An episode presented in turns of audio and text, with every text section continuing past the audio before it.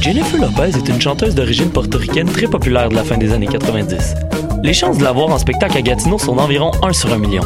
En contrepartie, les odds de voir un de tes artistes québécois favoris tels que Loud ou Claude Pelgag sont énormes. Grâce à l'ambassade culturelle, tu pourras assister à une multitude de spectacles en Outaouais dans un univers pas mal plus intime qu'à Oshiaga. Et ce, tout au long de l'année. Rendez-vous sur la page Facebook de l'ambassade culturelle pour voir notre programmation ou nous écrire si tu as toujours rêvé de faire la première partie de J-Lo, la chanteuse d'origine portoricaine très populaire de la fin des années 90. De ses racines autochtones à ses habitants venus du bout du monde, Montréal est une ville de nomades. Le festival Nomade rassemble celles et ceux qui sont nomades par culture, par choix ou nomades forcés. Musique, cinéma, gastronomie, pendant trois mois, jusqu'en décembre, le festival Nomade fête ses 10 ans. Suivez la programmation sur le www.lacaima.ca, k h a i m a slash festival-nomade. Je soutiens la réussite des jeunes. J'assure la sécurité alimentaire. Je facilite l'accès à un logement convenable. Je brise l'isolement social. Je bâtis des milieux de vie rassembleurs. J'aide une personne sur sept dans le Grand Montréal. Je donne à la campagne Centraide UCAM. centraide.ucam.ca.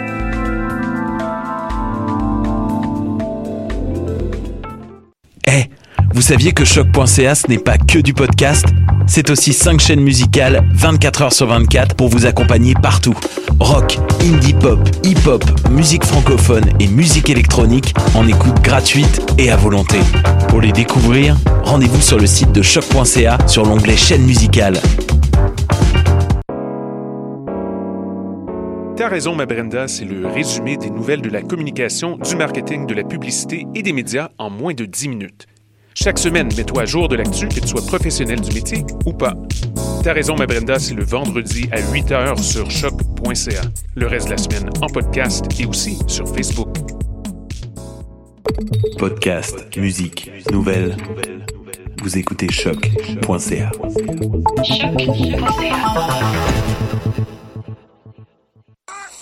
Qui était le premier sur Terre? C'était l'œuf ou la poule? Moi, je pense que c'est l'œuf. Moi, non, moi, non, je c'est l'œuf.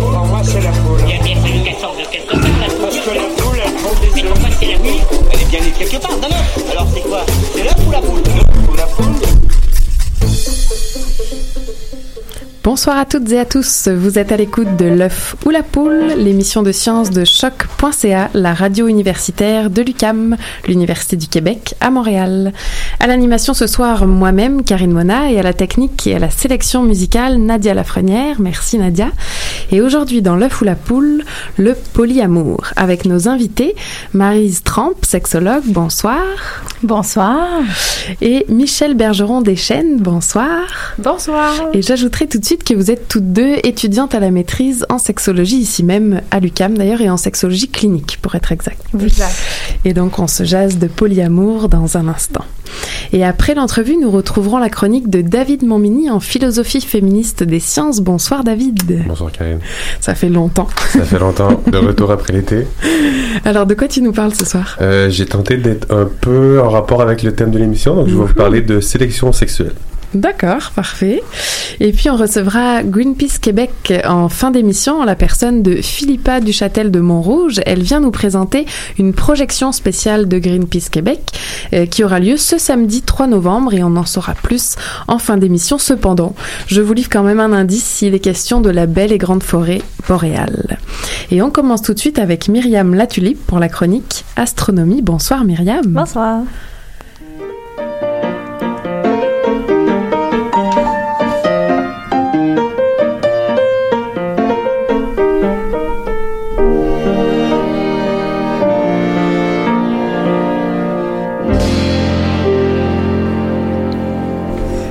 Myriam, aujourd'hui tu nous parles des sondes voyagées, prononcées en français, mais j'imagine que ça ne se prononce pas de façon euh, francophone, plus particulièrement des frontières du système solaire. Oui, euh, en fait, euh, depuis le, le mois d'août dernier, la sonde spatiale de la NASA Voyager 2, moi je vais le dire en anglais, euh, a détecté une augmentation de rayons cosmiques. Donc, c'est des, des particules de haute énergie qui proviennent de l'extérieur du système solaire. Donc, si on a une hausse de rayons cosmiques, c'est, ça signifie que la sonde se rapproche de plus en plus de l'espace interstellaire, c'est-à-dire de la matière qui se trouve dans notre galaxie entre les étoiles. Est-ce que ça veut dire que la sonde est sur le point de quitter le système solaire? Euh, pas exactement. En fait, euh, c'est vraiment pas si facile que ça de définir une frontière à notre système solaire. Il n'y a pas une pancarte qui flotte à quelque part dans l'espace, euh, écrit dessus euh, Dépassez ce point-là, vous avez quitté le système solaire, au revoir à la prochaine. C'est euh, tout dépendant en fait à qui on demande. Euh, Il y a différentes frontières, on pourrait dire, au système solaire. Celle que Voyageur 2 est sur le point d'atteindre, on va l'appeler l'héliopause. Et pour comprendre ce que c'est l'héliopause, ben, il faut d'abord comprendre un autre concept qu'on appelle l'héliosphère. Donc, c'est une zone, euh, une sorte de bulle créée par le vent solaire. Donc, le Soleil, en fait, notre étoile va souffler un souffle de particules chargées euh, et l'espace qu'il y a entre les planètes dans le système solaire va être rempli de vent solaire. Et ce vent-là est formé, euh, en fait, va venir pousser contre le milieu, contre la pression du milieu interstellaire. Puis plus on s'éloigne en fait du Soleil, plus le vent solaire va interagir avec le milieu interstellaire et le vent solaire va ralentir sous cet effet-là. Rendu à un certain point, à cause de cette interaction, la vitesse du vent solaire va chuter drastiquement et passer sous le seuil de la vitesse du son. Ça, c'est un Oh. premier point qu'on va appeler le choc, le, le choc terminal. Ensuite, on continue, on s'éloigne de plus en plus, puis rendu à une certaine distance du Soleil, ben, le vent solaire va pas pousser assez fort pour pouvoir lutter contre la pression du milieu inter- interstellaire. Et là, maintenant, on va être rendu à l'héliopause. Donc, le- dépasser cette limite-là, on a quitté notre bulle protectrice, on pourrait dire, de vent solaire, puis on commence à être dans l'espace interstellaire. Ok, alors là, si je comprends bien, finalement, une fois qu'on a dépassé l'héliopause, donc une fois qu'on est sorti de la bulle de vent solaire, ce que tu appelles, et qu'on est dans le milieu interstellaire, on peut dire finalement qu'on a quitté le système solaire. Oui, mais non.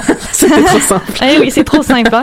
Donc, euh, euh, certains vont dire que oui, euh, parce qu'on est rendu dans l'espace interstellaire, donc hors de la protection du Soleil, mais en même temps, on est encore sous l'effet gravitationnel du Soleil. Donc, pour vraiment être sorti du système solaire, eh bien, il faut être hors de la zone d'influence gravitationnelle du Soleil, et cette frontière-là, elle, elle va être vraiment beaucoup plus loin. En fait, encore plus loin que l'héliopause, si on continue à naviguer dans l'espace, on va atteindre à un moment donné le nuage d'Oort, qui est un, une espèce d'immense nuage euh, rempli de noyaux de comètes. Et ça, ça va s'étendre sur des distances astronomiques. Puis une fois qu'on a sorti du nuage d'Oort, juste un petit peu plus loin, ben là, on a, sort- on a quitté le système solaire, on est hors de euh, la zone d'influence gravitationnelle du Soleil. Alors attends, comment tu l'appelles ce nuage-là? O? O-Oort, donc O-O-R-T. Ok. Mais alors à quel point cette limite-là, cette limite-là, elle est beaucoup plus loin que l'héliopause dont tu parlais tantôt? Donc, pour se donner un peu un ordre de grandeur, l'héliopause est à 17 heures-lumière d'ici. Donc, ça prend 17 heures à la lumière pour partir de notre point ici puis d'arriver jusqu'à l'héliopause. Le nuage Oort, lui, il commence à partir de une année-lumière. Oh. Donc, pas des heures, là, des années-lumière. Une année-lumière jusqu'à environ 1,8 années-lumière. Puis la limite de l'effet gravitationnel du Soleil va être un peu plus loin, environ à, à deux années-lumière, on pense. Donc, c'est assez... euh, la, la frontière, frontière, là, est assez loin. Ouais, quand même. Mais alors, est-ce que un engin spatial s'est déjà rendu jusqu'en dehors du système solaire? Donc malheureusement, non. Euh, ouais, ça va prendre encore un bon bout de temps avant que, que nos sondes arrivent à la frontière. Là. Euh, les sondes, en fait, qui se sont rendues le plus loin jusqu'à présent, c'est les sondes Voyageurs 1 et 2 qui ont été lancées par la NASA. Donc les deux ont été lancées en 1977, donc il y a plus que 40 ans. Donc, au début, elles sont allées visiter euh, Jupiter, Saturne. Ensuite, là, euh, dans les années 80, début des années 80, Voyageur, elle est partie pour euh, vers les confins du système solaire, tandis que Voyageur 2, euh, elle était partie explorer Uranus et Neptune. Et euh, donc, en 2004 à peu près, le Voyageur 1 est arrivé au choc terminal. Ok, Ok. Donc, on se donne une idée, là. Elle arrive au choc terminal, en première étape, qui est à 10 heures-lumière d'ici. Ok. Un petit peu après, Voyageur 2, qui a fait des détours, euh, arrive elle aussi au choc terminal. Euh, mais en fait, elle s'est rendue compte que le choc terminal que Voyageur 2 a atteint était 2,7 milliards de kilomètres plus proche que celui que Voyageur 1 avait atteint. Parce que les deux empruntent pas la même trajectoire. Il y en a une qui va plus vers le nord, l'autre va plus vers le sud. Donc, ça, nous- ça nous a permis, en fait, d'en apprendre un peu plus, justement, sur les différentes, euh, les différents euh, frontières un peu du Ouais. système solaire. Là, c'est, il y a une asymétrie nord-sud qu'on a, qu'on a pu savoir euh, grâce aux deux sondes voyageurs. Donc, en, en 2012, le Voyageur 1, c'est devenu la première sonde, donc le premier engin conçu par l'humain à quitter l'héliosphère, donc à entrer dans le milieu interstellaire. Et maintenant, ici, d'ici les prochains mois, Voyageur 2 devrait elle aussi réuss- réussir à dépasser cette limite-là, donc entrer dans le milieu interstellaire. Et là aussi, ça se peut que ça soit pas exactement au même endroit. Oui, c'est ça. Ça, se peut que ce soit pas au même endroit, c'est si ça Ok. suit la même tendance. Et là, encore une fois, là, on n'est pas encore quitté le système solaire. Non. hein. Donc, juste pour atteindre le nuage d'Oort, hein, notre nuage de comète, là, ça va prendre un 300 ans. Et là, une fois que tu as entré dans le nuage d'Oort, ça prend 30 000 ans avant qu'il sorte. Puis là, donc pour, puis ensuite, pour vraiment sortir de l'attraction gravitationnelle du Soleil, là, ça va être en tout un 40 000 ans. Donc à partir d'aujourd'hui, à peu près dans 40 000 ans, on va avoir ces deux sondes-là. Il n'y a, rien qui arrive. Elles devraient avoir euh, quitté le système solaire puis être rendues maintenant plus proches d'une autre étoile que le Soleil. Ah oui, c'est un peu frustrant quand même quand t'es astronome là, de tu peux pas vraiment savoir ce qui va se passer finalement. Non, c'est ça. Donc, Eh ben merci beaucoup Myriam pour euh, cette chronique euh, astronomie et puis à très bientôt. oui, merci.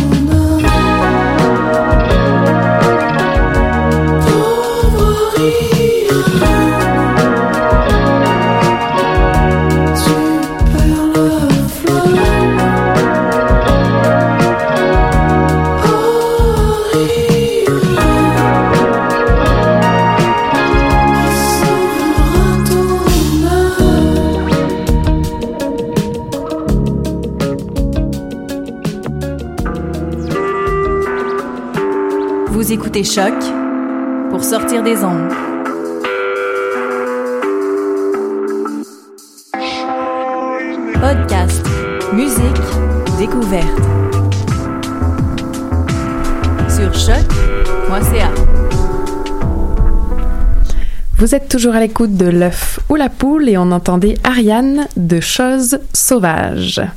Alors aujourd'hui dans l'œuf ou la poule, être ou ne pas être en polyamour? Je le rappelle, Fou la Poule est une émission scientifique. On va donc aborder ce sujet-là d'actualité sous cet angle.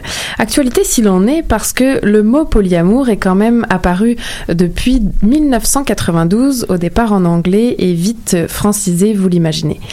Et là encore, les langues finalement se délient. En 2018, et je vous rappelle, les premiers, euh, mots étaient en 1992, donc les langues se délient, les expériences se dévoilent et se partagent. Je mets la table tout de suite, polyamour n'est pas la multiplication de relations sexuelles simultanées et euh, elle n'est pas non plus la justification d'une infidélité. On parle d'ailleurs de fidélité polyamoureuse et surtout on parle de consentement et de transparence.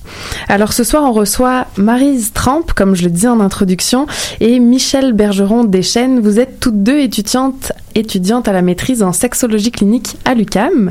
Et dans votre pratique, en tout cas pour euh, Marise, c'est déjà sexologue en même temps, dans votre pratique, vous rencontrez euh, des personnes en relation dite polyamoureuses. Alors on va démystifier ce type de, de relation et essayer d'en apprendre davantage pour euh, mieux comprendre finalement.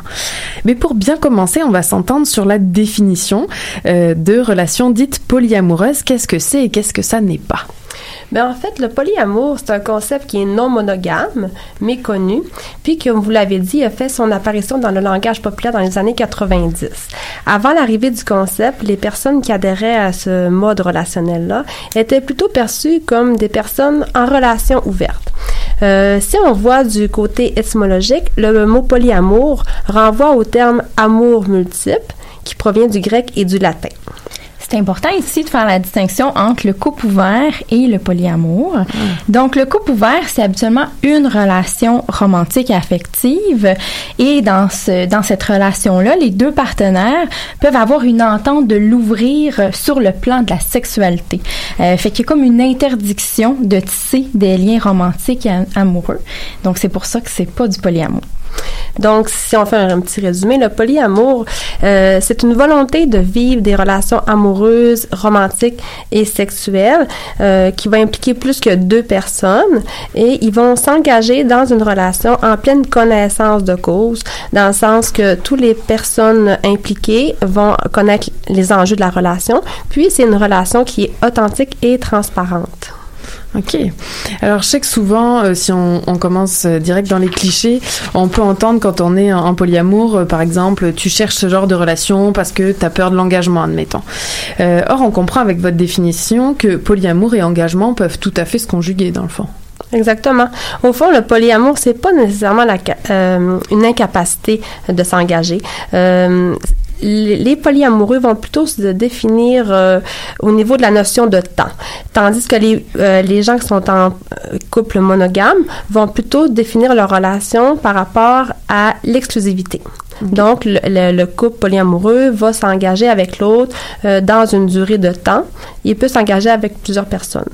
Puis il faut dire aussi que les difficultés d'engagement sont pas nécessairement associées là, au polyamour, dans le sens que euh, la peur de l'engagement, ça peut faire partie de peu importe quelle configuration relationnelle. On peut penser aux fréquentations, amis avec bénéfices, aux relations monogames. Donc euh, c'est vraiment pas là, associé euh, nécessairement au polyamour. Tout à fait. Et alors, est-ce que c'est finalement une, une, multiplication de plusieurs vies de couple euh, Donc là, on pourrait dire plusieurs vies de couple monogames en même temps, dans le fond. Ou est-ce qu'au contraire, ça serait plutôt un rejet des contraintes liées à la vie de couple euh, monogame? Qu'est-ce que vous diriez? Euh, ben, en fait, euh, c'est sûr que c'est variable d'une personne à l'autre, dans le sens que ça peut effectivement être une multitude de, de vies de couple ensemble. Sinon, ouais, un rejet des contraintes ou lié au couple ou pas? Est-ce que vous le voyez, vous, dans votre pratique Mais enfin, on dirait que le polyamour, c'est plutôt une, une façon de, de, construire sa propre vision de l'amour et de la sexualité. Euh, c'est un désir de s'exprimer librement dans une relation. C'est une recherche aussi d'être en adéquation avec son être sexuel et mm-hmm. relationnel euh, dans un environnement qui est consensuel. Donc, c'est un peu aussi la possibilité de questionner le modèle conjugal euh, catholique avec lequel on a grandi dans le sens un couple hétérosexuel monogame. Puis, c'est de s'ouvrir euh, vers des possibles. Super. Et alors justement, ces possibles-là, comment, comment on vit le, le polyamour? Quelles sont les différentes combinaisons qu'on peut imaginer?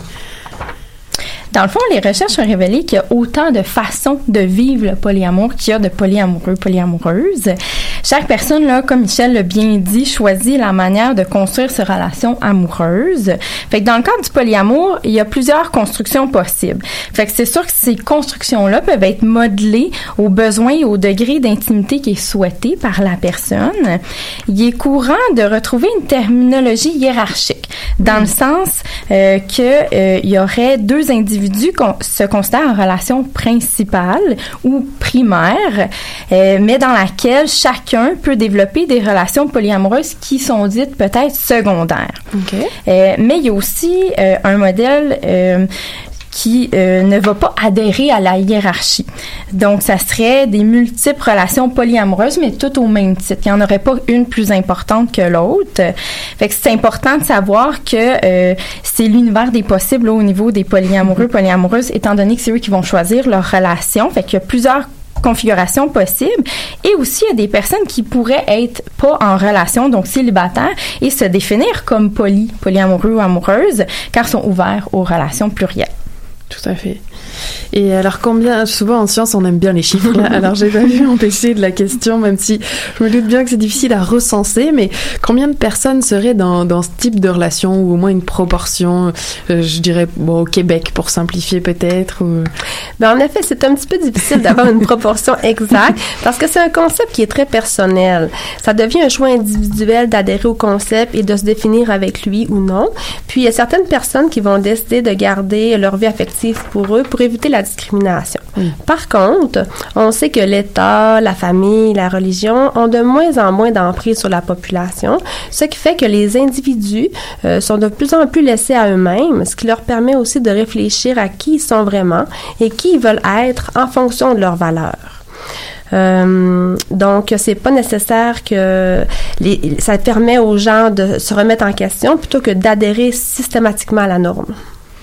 Et d'où l'intérêt un peu de l'émission de ce soir, c'est de montrer qu'il existe d'autres choses, même si en effet, comme vous dites, pour des questions de discrimination, souvent les gens vont pas euh, l'étendre ou on n'a pas un tatou euh, polyamour. Oui.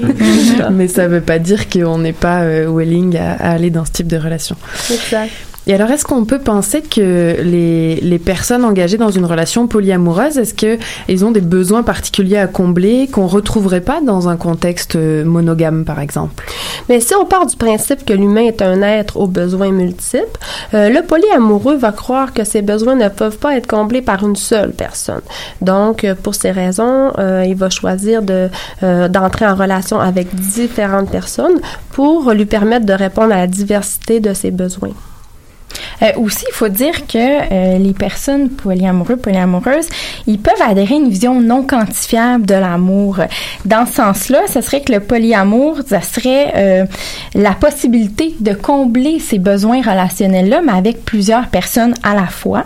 Puis des fois, on peut donner l'exemple des relations amicales, dans le sens que on peut gérer sa relation euh, comme on gère une amitié. Fait que certaines personnes ont un meilleur ami ou une meilleure amie, et d'autres non. Fait qu'on peut penser aux personnes qui ont une meilleure amie, euh, ça peut être hiérarchique à ce moment-là. C'est cette personne-là qu'on peut prioriser, mais ça demeure qu'on aime tous nos amis pour différentes qualités qu'on leur attribue ou pour le plaisir, la satisfaction que la relation procure. Donc, le fait de croire qu'on ne peut pas aimer plus d'une personne à la fois est attribuable à une vision quantifiable de l'amour parce que c'est comme si, si on en donne, ben après on n'en a plus en banque pour les autres. Oui, avec certains amis, on préférera aller au cinéma, avec d'autres au restaurant. Exact. Oui. Bon, mais je pense que c'est déjà euh, le temps de la pause. On va se faire une petite pause musicale et après ça, on verra ensemble les défis euh, quand même de ces relations euh, polyamoureuses.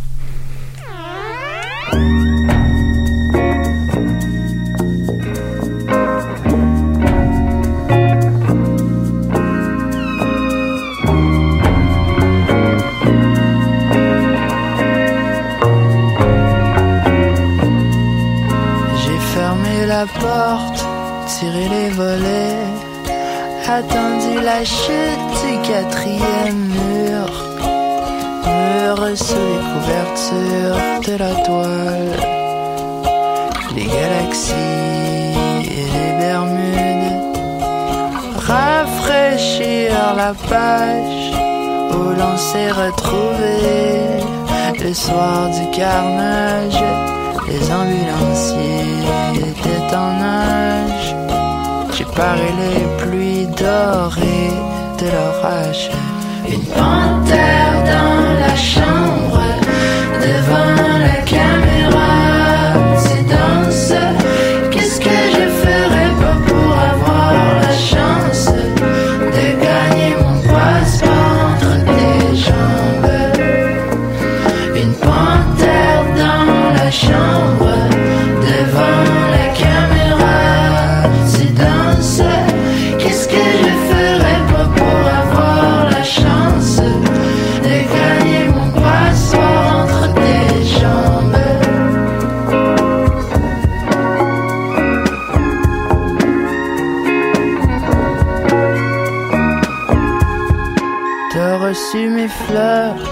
remarqué.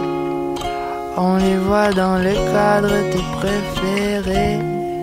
C'est vrai qu'ils sont belles les gens qui au mois de mai. Et le rideau se lève, le show va.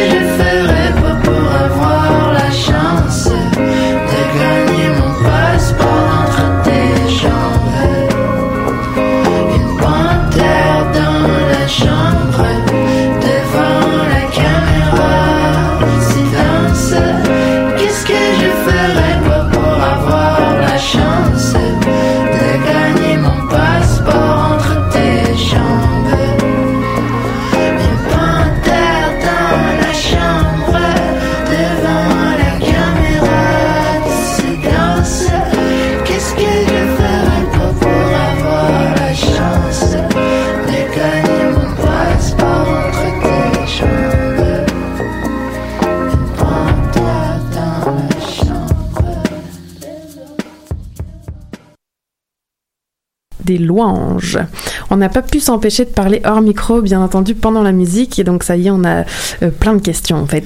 Et une de nos questions, c'est des combinaisons possibles, dans le sens où euh, peut-être certains et certaines d'entre vous connaissent euh, des couples, je sais même pas si on parle de couple dans ces cas-là, mais qui sont à trois et qui vivent ensemble à trois, peu importe, deux filles, un gars, ou deux gars, une fille, peu importe.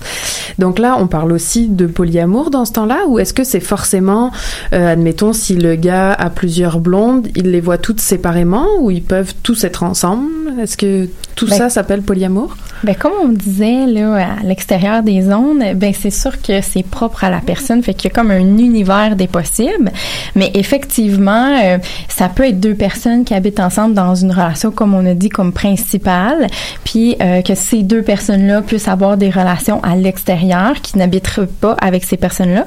Mais aussi, ça peut être des gens qui habitent ensemble. Fait que c'est c'est vraiment au couple finalement d'avoir la discussion, puis euh, d'ouvrir là sur avec quoi ils sont confortables. Super. Puis là, c'est pareil, je dis habiter ensemble, c'est un peu le cliché du couple qui habite forcément Mm. ensemble, évidemment. Mais c'était pour euh, simplifier ma question. Je dis tout de suite, vous n'êtes pas obligés de vivre ensemble.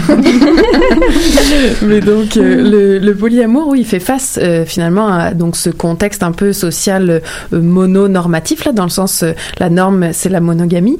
Alors, quels sont les défis rencontrés par les partenaires qui sont engagés dans des relations non monogames? Mais c'est sûr que le polyamour, ça reste jusqu'à présent marginalisé. Euh, c'est assez méconnu là, du grand public. Puis malgré la littérature qui est de plus en plus abondante à ce sujet, euh, mais c'est sûr que il y a au niveau de la recon- reconnaissance sociale, c'est quasiment absent. Fait que c'est sûr que les couples en fait euh, polyamoureux, il y aurait moins de droits, comme par exemple euh, le mariage. Il n'y aurait pas le droit de se marier à plusieurs. Euh, au niveau des enfants aussi, c'est une question qui est souvent abordée parce que on peut penser que ça prend une communauté pour élever des enfants, mais au niveau euh, des parents qui sont reconnus, c'est seulement deux parents. Donc ça peut amener des difficultés euh, pour les autres adultes là, qui sont qui sont présents dans l'éducation des enfants. Euh, fait que c'est sûr que la mentalité au niveau de l'omniprésence présence là dans la société occidentale du, du modèle monogame, mais c'est tout le temps ça qu'on peut intérioriser puis qu'on met en place là un peu partout. Euh, fait qu'effectivement, il peut avoir de la difficulté à être représenté finalement. Et alors, euh, quelles euh, précautions on pourrait prendre si, admettons, euh, à date, jusqu'à maintenant, on était monogame, puis finalement, on décide, là, après avoir écouté la foule à poule, d'ouvrir son, son couple vers le polyamour. Est-ce que vous auriez des, des précautions à, à, recommander finalement? Ben, en fait, c'est important que le couple soit solide. Ne pas penser que d'ouvrir la relation va aider le couple ou va sauver le couple d'une problématique X. Ça risque même peut-être de l'amplifier. Donc, il faut être vigilant à ce niveau-là. Puis, euh, c'est important aussi d'avoir une excellente communication entre les partenaires, d'être capable d'exprimer ses limites, ses besoins, ses attentes, euh, afin d'établir une entente entre les deux euh, protagonistes, puis de revoir éventuellement cette entente-là pour savoir si les gens se sentent encore bien dans la, relation, puis s'il y a des choses qu'ils veulent modifier, tout ça. Puis s'il y a des gens qui sont intéressés par le polyamour, il y a un, organisme qui s'appelle le Polyamour Montréal, qui a également une page Facebook. Puis euh, eux ouvrent des euh, offrent pardon des ateliers, des conférences, puis du soutien entre les membres euh, de la communauté. Puis aussi c'est important là une autre grande difficulté qui est évidente, c'est comment surmonter la jalousie à l'intérieur de ces relations là. ben c'est certain que les polyamoureux sont pas imperméables à cette émotion. fait qu'effectivement ça se peut qu'ils soient jaloux, mais on pourrait penser qu'ils vont se confronter aux peurs d'où la jalousie tire son origine. Fait que ça peut être la peur de l'abandon, le sentiment de déséquilibre au sein du couple. Euh, fait que c'est sûr que la jalousie là euh, n'a rien d'inévitable, euh, découle d'autres peurs. Euh, Puis c'est important en fait euh, de l'aborder avec la communication. Fait d'où l'importance d'avoir une excellente communication dans un couple polyamoureux, mais aussi dans un couple là, monogame.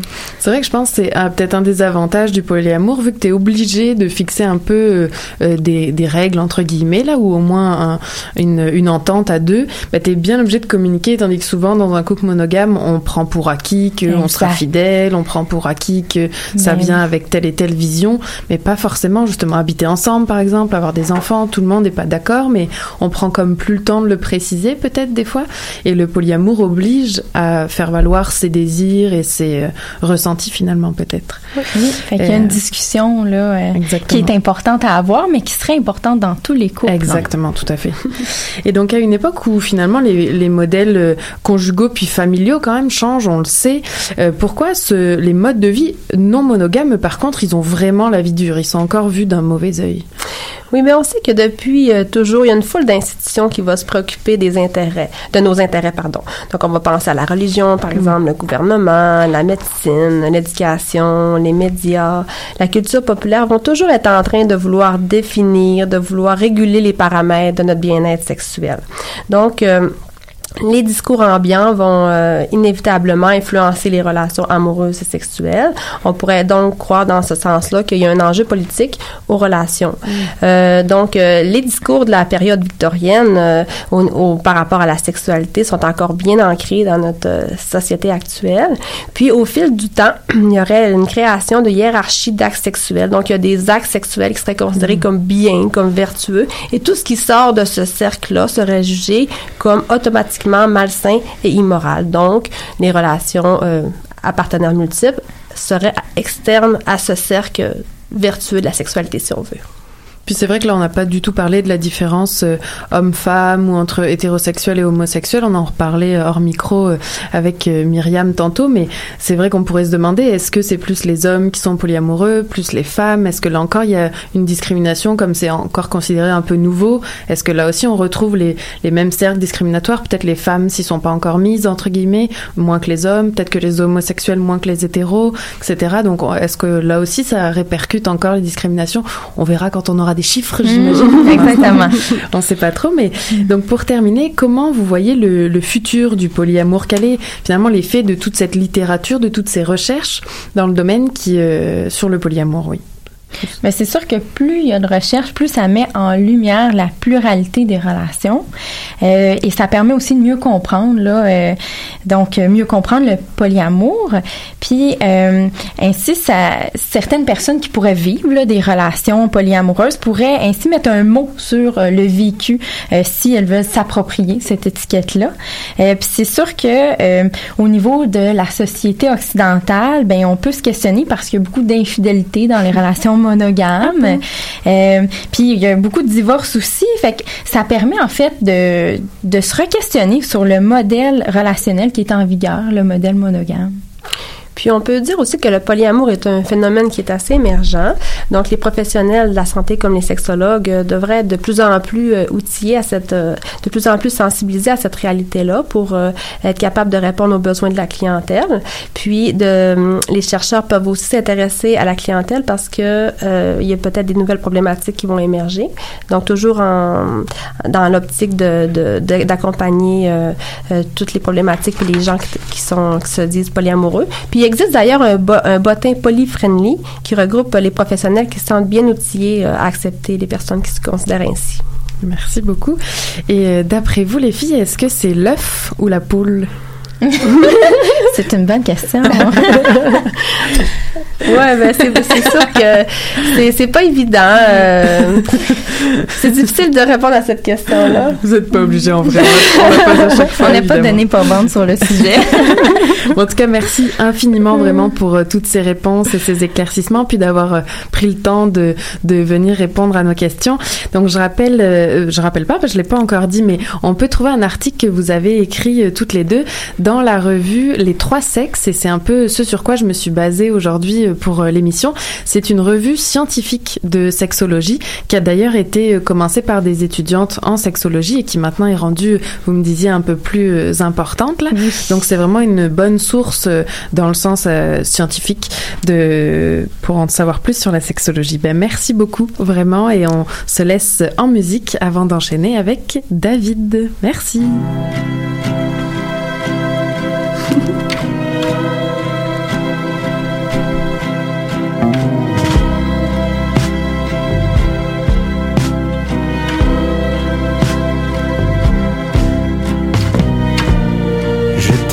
Je t'aime, le sort en est jeté. Et j'en ferai le thème de ma réalité. Je donnerai mon corps à des sciences nouvelles. Je déjouerai la mort, je viendrai qu'un tu m'appelles. Je t'aime, je t'aime, et déjà cet amour érigé en système enflamme les discours. Et en bas dans la rue, c'est la révolution les statues et que résonne ton prénom.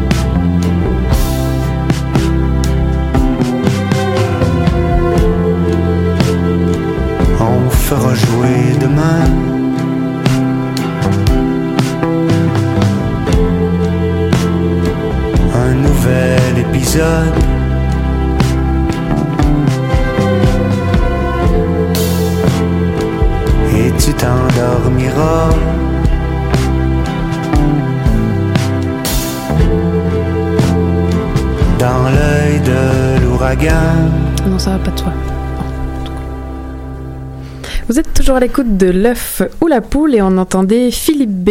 Je t'aime, je t'aime. Et donc on continue avec David. Bonsoir Karine, bonsoir tout le monde. Donc euh, aujourd'hui, comme je l'ai mentionné, je vais vous parler des comportements sexuels et plus précisément euh, ceux décrits par la théorie de l'évolution et critiqués par euh, la philosophe féministe des sciences Lynn Nelson. Parfait, c'est clair, on t'écoute. Excellent. Donc, pour Nelson, il existe trois grandes euh, positions qu'on peut adopter face à la science. La première, celle qu'on appelle objectiviste, considère que les théories scientifiques sont des vérités éternelles indépendantes des humains. La deuxième, qui s'oppose directement à la première, et qu'elle appelle postmoderne, considère que les théories scientifiques sont des constructions sociales qui reflètent les structures du pouvoir.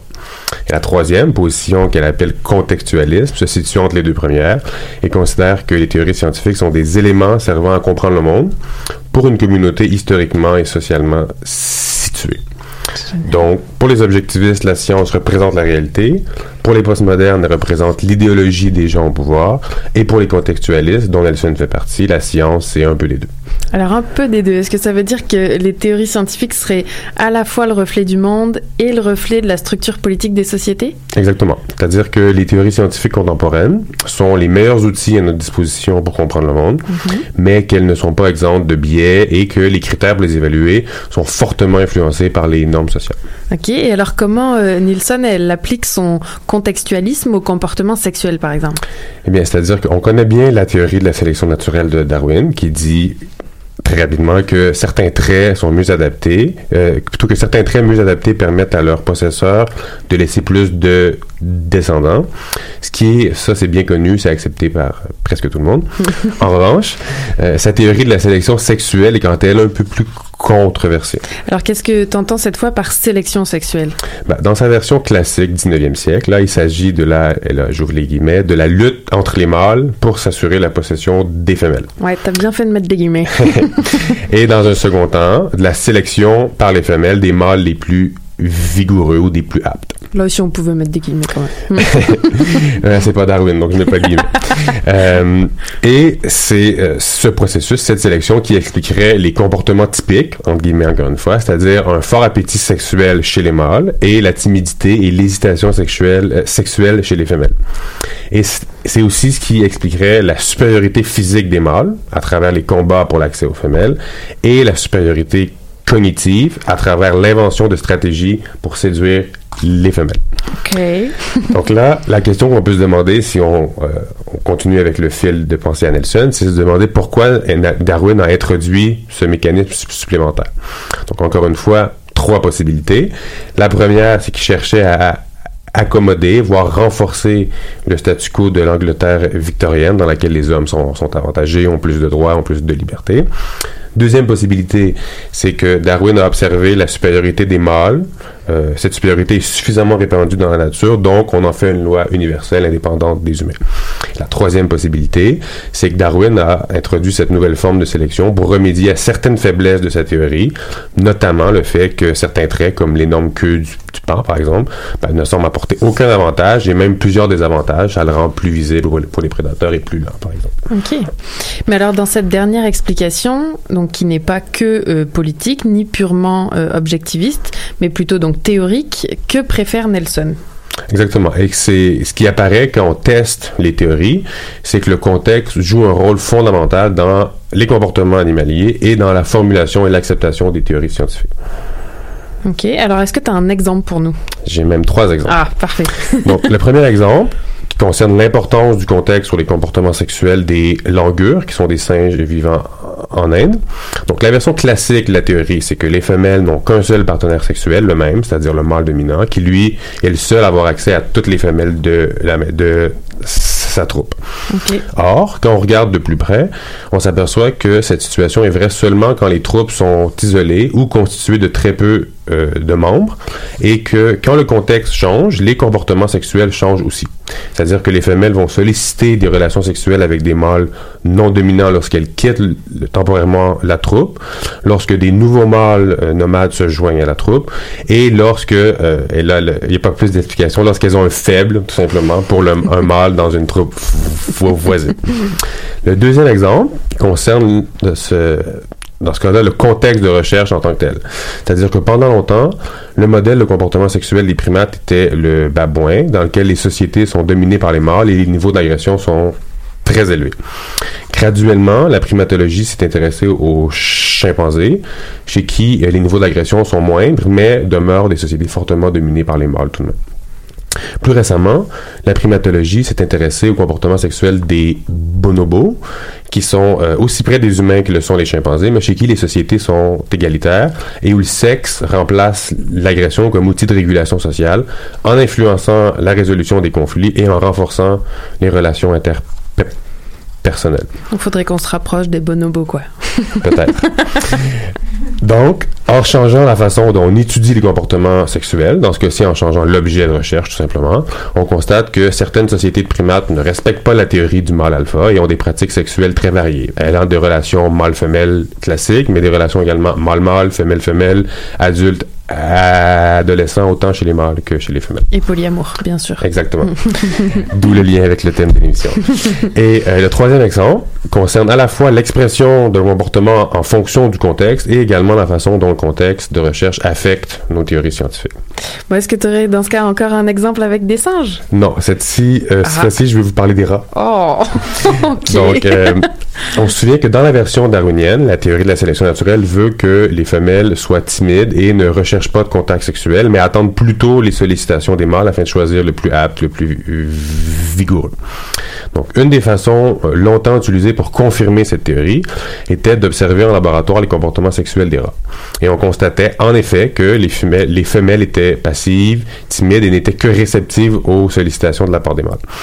Alors on avait donc la confirmation scientifique testée en laboratoire que les rats étaient passives et uniquement réceptives. Or, ce qu'on a réalisé par la suite, c'est que euh, les rats, les rats, plutôt les rats femelles, dans la nature, dans le cadre de leur parade nuptiale, c'est-à-dire quand ils, ils ont, font des tentatives d'obtenir des partenaires sexuels, mais elles courent de droite à gauche, elles sautent, se tortillent, sont extrêmement euh, actives, mais elles ne peuvent pas faire ça tout simplement en labo parce qu'elles sont confinées à des petites cages. Donc, c'est ce qui a amené Martha McClintock, une psychologue américaine, à dire qu'étudier le comportement sexuel des rats dans une cage, c'est comme étudier le comportement, c'est comme étudier les habiletés aquatiques d'un dauphin dans une baignoire. c'est tout simplement le contexte n'est- ne fonctionne pas. Mais en, en même, comme en termes de culture, j'allais, là, je peux pas m'empêcher de faire un parallèle France-Québec, mais en tout cas, ouais, non, je le fais ou je le fais pas. mais euh, dans la mesure où c'est pas du tout la même culture machiste en Europe, euh, le comportement des femmes sera peut-être pas le même parce qu'on répond à un certain comportement Mhm. des hommes, tandis qu'une fois qu'on arrive ici, dans la mesure où c'est, j'allais dire plus égalitaire, mais en tout cas, Ah. attention, c'est, mon point de vue là. Il y a un ajustement. à l'environnement qui on peut se permettre d'être plus actif, comme tu disais. Si je peux permettre une comparaison, je m'arrête là.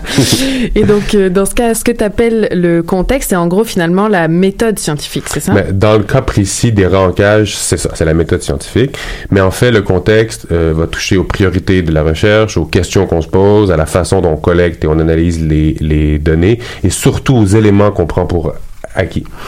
Puis enfin, ce, que, ce qui est important pour euh, Nelson, c'est d'expliciter, c'est-à-dire de rendre évident et clair tous les éléments qui affectent la pratique de la science, et ce, autant en société que dans les laboratoires. Parfait. Eh ben, merci beaucoup, euh. David, à Merci. méditer tout ça en plus de notre euh, entrevue et on continue avec une courte pause musicale avant de rejoindre Greenpeace Québec. Merci.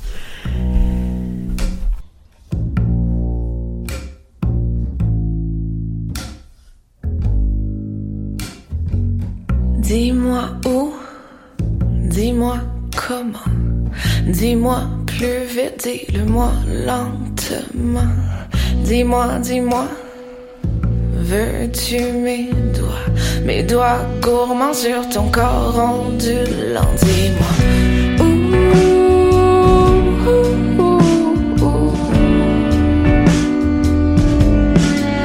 dis-moi où.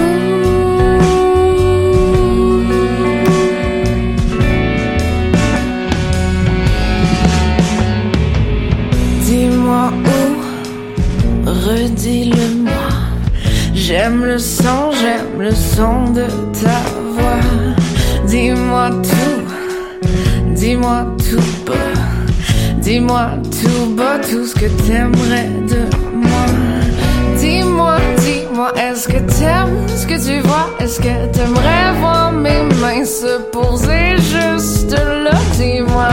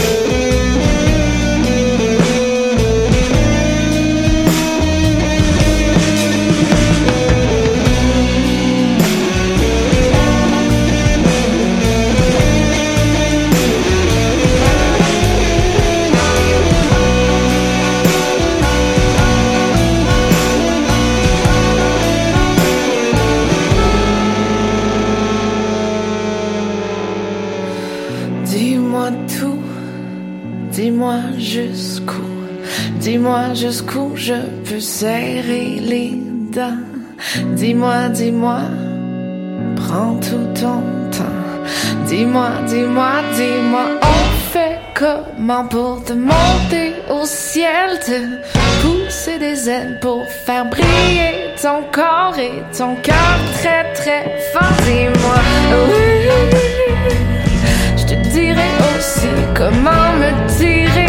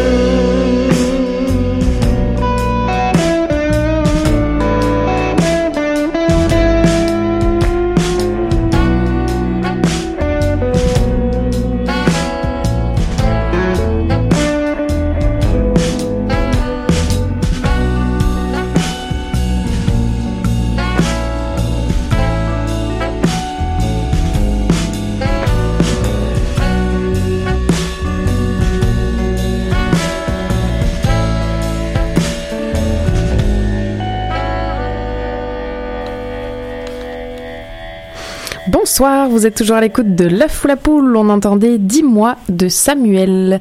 Et comme je disais euh, tantôt, c'est l'heure de présenter l'événement organisé par Greenpeace Québec qui aura lieu samedi prochain le 3 novembre à 20h au Centre d'histoire de Montréal. Je leur dirai à la fin, mais notez bien. Et donc pour ça, on reçoit Philippa Duchâtel de Montrouge. Bonsoir Philippa, est-ce que tu m'entends? Oui, bonsoir, je vous entends très bien. Ça va bien? Oui, ça va bien. Merci beaucoup pour euh, l'invitation à votre émission. Ça fait plaisir. Alors, euh, bah, écoute, le suspense a assez duré. De quoi s'agit-il comme événement? Oui, ben en fait, nous avons décidé d'organiser un événement où euh, il, y a, il y aura une projection murale vidéo interactive euh, sur la façade du Centre d'histoire de Montréal, euh, comme vous avez dit, avec une narration qui est faite par les acteurs Charlotte Aubin et Marc-André Grondin, qui racontera aux Montréalais l'importance de notre forêt boréale, son histoire, la vie qu'elle abrite et sa situation actuelle. Mais en, en, plus de tout ça, en fait, pour ajouter à l'expérience, on a aussi invité, on a un invité très spécial qui va se joindre euh, à nous. Euh, puis c'est le chanteur Ali Ocha qui a été nommé à la disque euh, tout récemment dans les catégories euh, album de l'année, comme artiste aussi, c'est le plus illustré hors Québec. Puis il va être sur place avec nous pour chanter quelques chansons. Wow, c'est vraiment ouais, super excitant. Et alors pourquoi organiser une telle projection? Oui, ben en fait, on a décidé d'organiser euh, une projection comme ça pour euh, vraiment sensibiliser les gens euh, à la protection de, de la forêt boréale. En fait, ça se déroule samedi prochain, qui est en fait la journée internationale de l'action pour la forêt boréale. Puis, il y a plusieurs raisons pourquoi c'est important de protéger la forêt boréale. Une raison, c'est parce que cette forêt abrite le caribou forestier, qui est euh, une espèce euh, qui est menacée en ce moment. Euh, il, y a, plusieurs arbres à travers le Canada qui sont menacés d'extinction. Alors, c'est vraiment un enjeu qui est très important, mais c'est aussi une chance de connecter les Montréalais à, cette forêt boréale qui, est importante dans la protection pour nous protéger contre les changements climatiques. Parce que euh, cette forêt boréale-là, elle, elle stocke en fait plus de carbone que toutes les forêts tropicales réunies. Ah waouh. Ah oui ça c'est euh, c'est un chiffre important et assez percutant mais je pense que Greenpeace évidemment a plusieurs campagnes dont cette campagne forêt. Et c'est pas plus tard que cet été hein, que vous sortiez un rapport justement sur euh, l'impact des changements climatiques par rapport à, à la forêt boréale je me trompe? Oui, exactement. On a sorti un rapport euh, justement avec euh, qui montre euh, l'importance de protéger la forêt boréale pour se protéger nous-mêmes, pas, seulement pour protéger les, les, les 20 000 espèces qui habitent la forêt, mais aussi pour se protéger nous-mêmes en tant qu'espèce humaine si on veut lutter contre les changements climatiques. Et donc cette cette projection, vous vous ciblez évidemment un public assez large, j'imagine? Oui, on cible un public assez large. Euh, c'est sûr que euh, pour pour les écouteurs euh, aujourd'hui, les étudiants, c'est sûr que ça va être super intéressant avec Alyosha, avec le fait que c'est une projection murale avec des effets super intéressants 3D. C'est une projection en fait qui c'est un travail qui est en, qui est fait en collaboration avec Up Studio, qui est un studio de création multimédia qui est basé à Montréal puis, ce qui est vraiment intéressant de, de cette expérience puis de cette projection euh, artistique-là, c'est qu'il y a aussi un, un, élément qui est interactif pour les spectateurs. Alors, au début de la projection, il va y avoir les aurores euh, boréales, puis les gens pourront interagir avec ces aurores boréales-là, puis euh, elles vont elles vont réagir au mouvement des spectateurs. Ah Alors, c'est vraiment un concept qui est intéressant, puis qui a été créé par, par Studio, c'est non seulement amusant, mais ça fait aussi réfléchir parce que les gens vont avoir la chance, de par leur mouvement, puis de par leur action, d'avoir un d'avoir un impact sur la projection. Puis j'espère qu'en fait, ça va pouvoir montrer aux gens que leur action concrète ben, peuvent aussi avoir un grand impact sur l'environnement. Ah, tout à fait. Ah, ben, c'est un, un, beau euh, mot de la fin. Merci beaucoup d'avoir pris le temps de, de venir nous parler non seulement de la projection, mais bien sûr euh, de cette belle et grande forêt boréale. Et donc, on vous retrouve samedi euh, je, au Centre d'histoire de Montréal à 20h, si je ne m'abuse. Oui, exactement. Super. euh, oui, j'espère vous y voir aussi. Tout à fait. Eh ben, merci beaucoup, Philippa, et bonne soirée. Merci. Merci à vous. Bonne soirée. Au revoir. Et c'est l'heure de terminer l'œuf ou la poule avec les remerciements de fin d'émission. Donc bien sûr, je remercie nos invités, Marise Tramp, Michel Bergeron Deschênes, merci beaucoup, et Philippa Duchâtel de Montrouge qu'on vient à l'instant d'entendre. Euh, je remercie Myriam Latulipe pour sa chronique astronomie, David Montmini pour la chronique de philosophie féministe des sciences. On se rappelle de l'exemple des bonobos, par exemple. En tout cas, c'est celui que j'ai retenu. Et merci évidemment, euh, un merci tout chaleureux et spécial à Nadia Lafrenière pour la technique et la sélection musicale. Et merci à Anaïs Garançon pour les belles illustrations de l'œuf ou la poule qui sont signées de sa propre main. C'était donc l'œuf ou la poule aujourd'hui, être ou ne pas être en polyamour, émission que vous pouvez réécouter en balado diffusion dès demain, mardi 30 octobre sur choc.ca, la radio web de Lucam. Retrouvez-nous également sur la page Facebook et Twitter de l'œuf ou la poule et surtout, bonne soirée. Merci. Qui était le premier sur Terre C'était l'œuf ou la poule Moi, je pense que c'est l'œuf. Moi, non, moi, non, je pense que c'est la poule. Pour moi, c'est la poule. Il a bien fallu qu'elle sorte de quelque part, la poule. Parce que la poule, elle prend des Mais pourquoi c'est la nuit Elle est bien née quelque part d'un œuf. Alors c'est quoi? C'est l'œuf ou la poule? L'œuf ou la poule